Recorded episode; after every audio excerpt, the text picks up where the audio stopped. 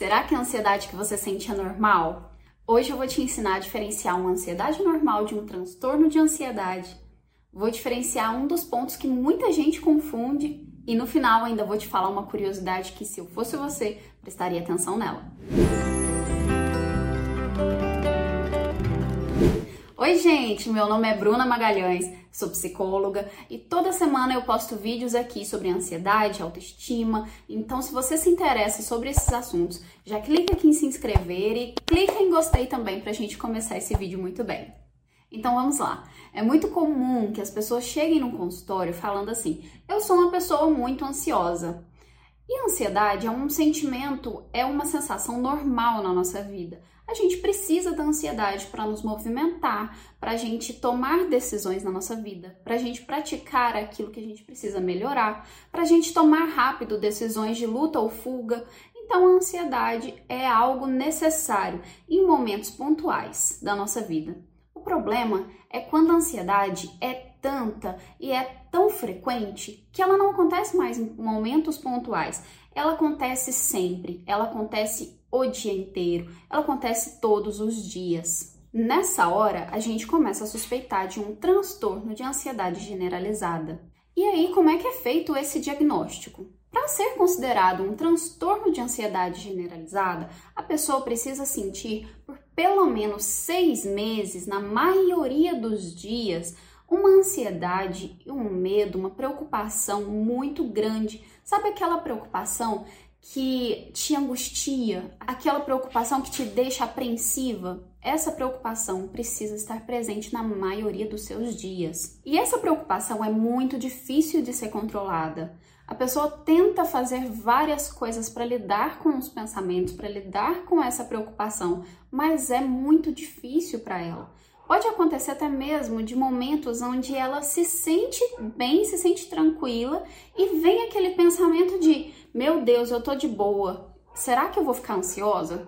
E aí ela começa a ficar ansiosa pelo medo de ficar ansiosa. E além dessa ansiedade e essa preocupação, a pessoa tem outros sintomas, como uma inquietação muito grande, ela sente que os nervos estão à flor da pele, a qualquer momento ela pode explodir ela tem uma sensação de um cansaço muito grande, porque o esforço é muito grande, o esforço mental dela é muito grande. Além disso, essa sensação de cansaço pode vir também porque ela mal consegue dormir. A pessoa que é muito ansiosa, ela tem uma dificuldade de dormir porque a todo momento ela está em estado de alerta. Então, pode ser que essa dificuldade no sono seja para conseguir dormir ou ela tenha um sono muito leve, porque justamente por estar em estado de alerta constante, ela sente que como se o cérebro dela não desligasse e a todo momento precisa ficar ali em estado de alerta para qualquer perigo que possa acontecer, ela poder reagir rápido. Então, a mente da pessoa que tem o transtorno de ansiedade generalizada não descansa nem na hora de dormir direito. E aí tem outros sintomas também, como por exemplo, uma dificuldade em se concentrar e às vezes dá até aquela sensação de branco, sabe? O que, que eu ia falar? Jesus amado, eu ia fazer uma coisa agora, o que, que eu vim pegar aqui?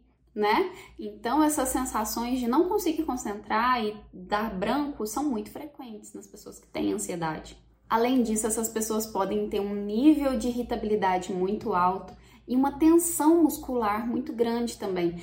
Sabe daquelas que às vezes a pessoa sente até uma dor? Pois é. Um dos critérios também é o fato de que os sintomas geram um sofrimento muito grande na vida da pessoa. Porque tem pessoas que vão sentir esses sintomas, mas vão conseguir contornar. Ou a pessoa tem um prejuízo muito significativo em uma ou mais áreas da vida dela, né? seja a área social, seja a área profissional, acadêmica. Esses sintomas fazem com que elas não consigam se desenvolver nessas áreas. Além desses sintomas, pode acontecer também da pessoa sentir sudorese, enjoo, tremores, diarreia, gagueira e até mesmo uma mudança brusca de humor. Eu vou falar também um ponto que muita gente acaba confundindo, viu? Que é sobre a diferença entre o transtorno de ansiedade generalizada e o transtorno de ansiedade social. Por quê? O transtorno de ansiedade generalizada, como o próprio nome diz, pessoa tem preocupações em diferentes áreas da vida dela, né? Seja na área referente à saúde financeira dela, ou de preocupação em relação aos filhos, ou preocupação é, do marido, ou preocupação mesmo também de se apresentar em público, etc. São várias. Quanto ao transtorno de ansiedade social, a pessoa se preocupa em situações em que ela pode ser avaliada pelos outros. E aí que está a diferença. Hein? Muita gente tem medo de situações onde ela vai ser avaliada pelas outras pessoas e acha que isso pode ser um transtorno de ansiedade generalizada, onde neste transtorno é independente se ela tem medo de ser avaliada pelos outros ou não. Então agora, a partir desse momento que você já tem essas informações, começa a pensar: existem situações específicas que te deixam ansioso? Quais? Há quanto tempo você tem se sentido ansioso? Quanto tempo isso costuma durar? Porque aqui vamos abrir um parênteses. Não vale ser aquelas situações onde você sabe que, por exemplo, tem uma coisa específica para entregar, um projeto, um trabalho específico, e aquilo te deixa muito ansioso, mas depois que você entrega, você relaxa, acabou o estresse, acabou a ansiedade. Nestes pontos, se você depois consegue ficar de boa, consegue ficar tranquilo, então talvez não seja um transtorno de ansiedade. Outra coisa para você pensar: você consegue fazer alguma coisa que de fato te ajude a lidar com essa ansiedade? Você sente que você consegue controlar ou acha que ela é meio incontrolável para você? A partir desses pontos, já deu para você ter uma noção se a sua ansiedade é uma ansiedade normal ou se ela é um transtorno de ansiedade, né? Mas só que olha, eu quero deixar muito claro aqui que o objetivo desse vídeo não é que você faça um diagnóstico aí na sua casa. O objetivo é acender uma luzinha aqui para você observar se, opa, parece que tem uma coisa diferente. E sendo ou não um transtorno, gente, é bom lembrar que se você se sente mal, se você não consegue lidar com isso, independente de ser um transtorno ou não, você pode buscar ajuda, seja com um psicólogo, seja com um psiquiatra, para conseguir lidar melhor com isso que você sente. E ninguém merece ficar vivendo com ansiedade, né, gente? Até porque isso também não é nada saudável e aqui entra aquela curiosidade que eu queria falar para vocês.